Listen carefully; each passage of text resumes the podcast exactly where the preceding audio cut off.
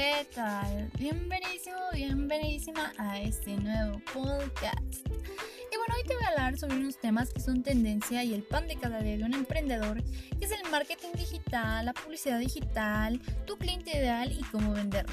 Y bueno, todo esto sale por un libro llamado La vaca púrpura. Es muy gracioso, ¿no? Te voy a poner en contexto.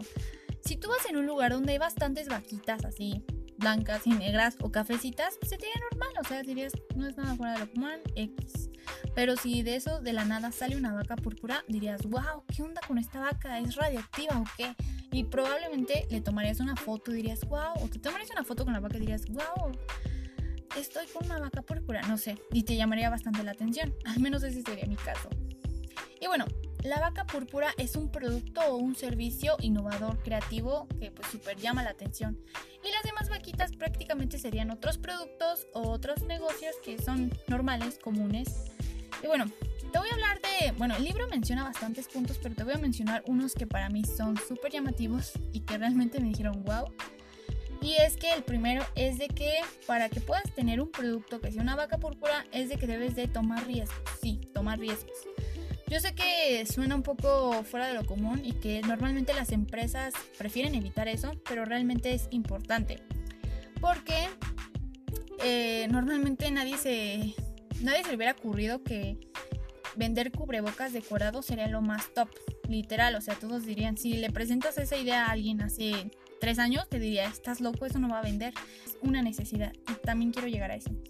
Eh, normalmente una empresa o un negocio nunca va a vender porque siempre se enfocan en su producto y nunca se enfocan en la necesidad de su cliente. No se enfocan en darle una solución a esa necesidad que tienen los clientes. Nada más se enfocan en crear algo nuevo y así. Entonces también por eso es que no crecen, por eso es de que no son como super wow.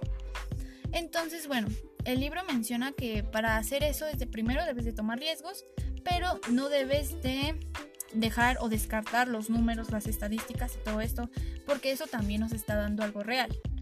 Entonces, ese es el primer punto que a mí se me hizo súper importante.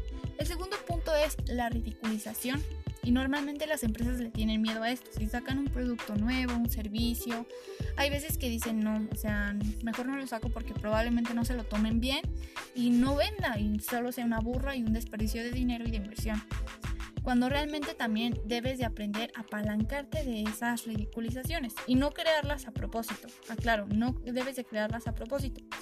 Y un ejemplo que te quiero dar que me acordé es de una persona pública que se llama Luisito Comunica.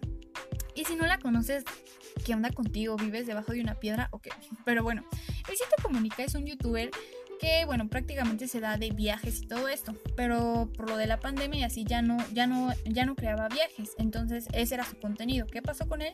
Decidió como que subir videos de pláticas, de productos nuevos para ver si funcionaban o no.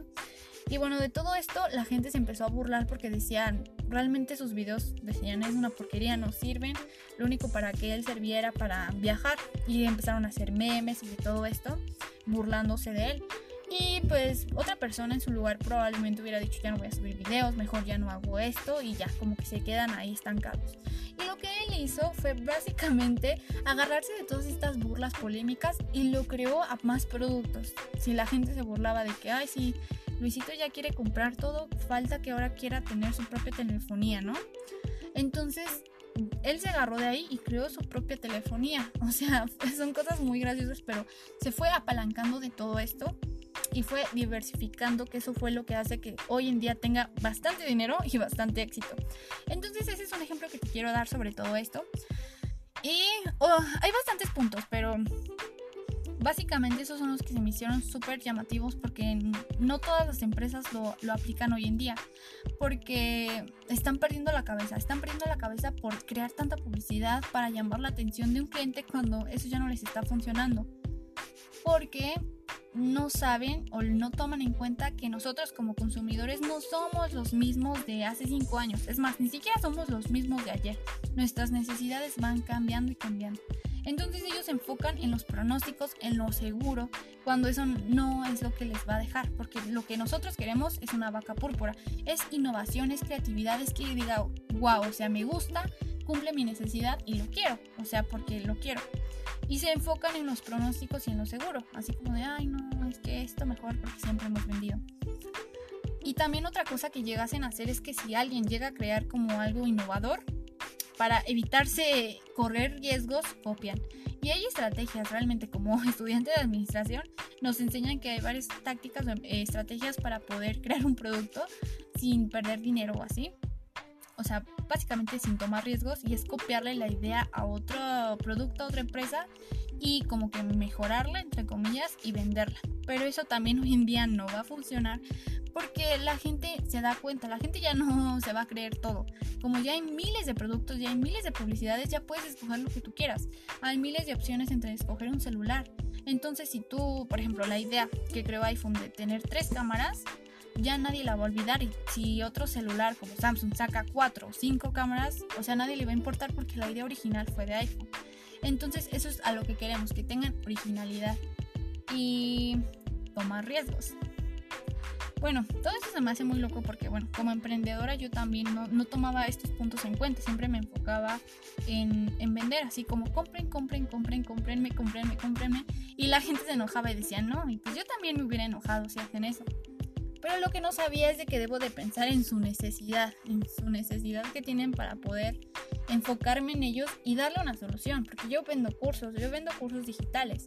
Y si a la gente le decía, cómprenme, cómprenme, era como de, no, ¿por qué? Pero si no pensaba en una necesidad, a decir, vendo cursos de emprendimiento digital porque esto es lo que nos va a ayudar a poder crear un negocio desde cero. Si tienes una idea o si quieres empezar a vivir la vida que tú quieres y ser tu propio jefe, ¿por qué no empiezas a hacer esto, esto y esto?